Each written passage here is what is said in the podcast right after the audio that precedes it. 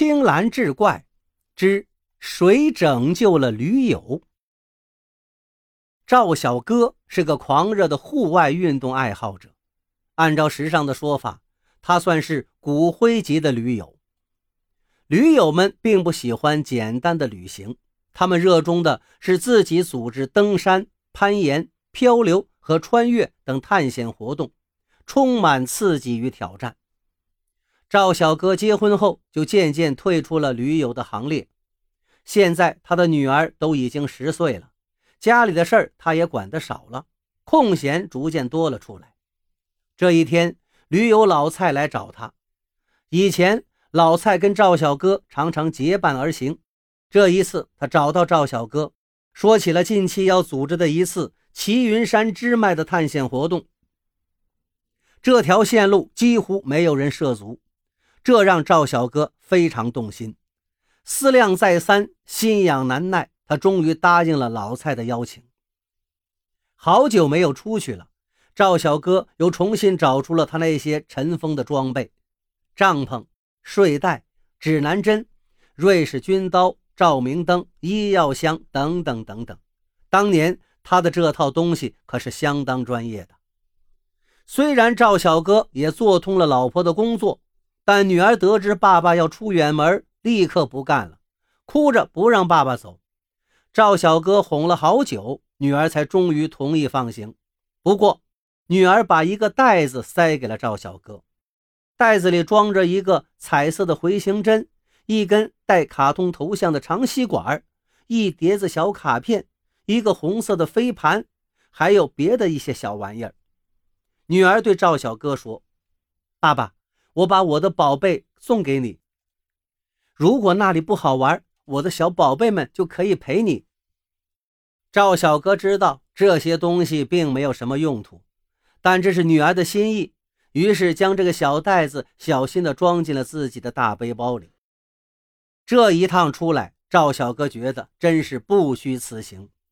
这条支脉的山势虽然不算险峻，但沿途的景色全是原生态的，几乎没有任何人类活动的痕迹，不时还能看到各种野生动物出没。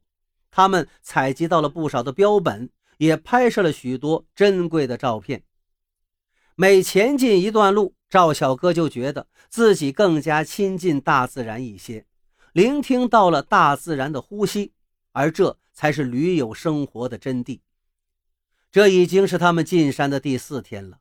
这次出行一共是七个人，大部分都是赵小哥曾经的驴友，只有一个叫老丁的不认识。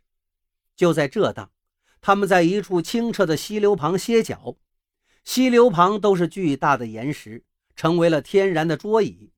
面对着满目的苍翠，大家无比的欢悦。七个人一边吃着干粮，一边讨论着接下来的行程。老丁斜斜地靠在一块大石头上，懒洋洋地咬着一块饼干。突然，他大叫一声，扔掉手中的食物，捂住了自己的胸口。大家赶紧围拢过来，只见老丁呼吸急促，脸上满是痛苦表情。老蔡见此情景，脸都青了，他大声喊着：“老丁，你怎么了？”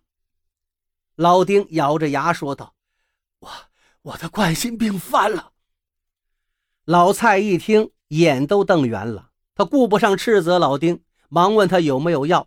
老丁说：“背包里有药。”于是赵小哥手忙脚乱地打开老丁的背包，找到了一盒速效救心丸。可一看呀，盒里只剩下没几粒了。赵小哥赶紧把药丸都倒到自己掌心里，然后送给老丁。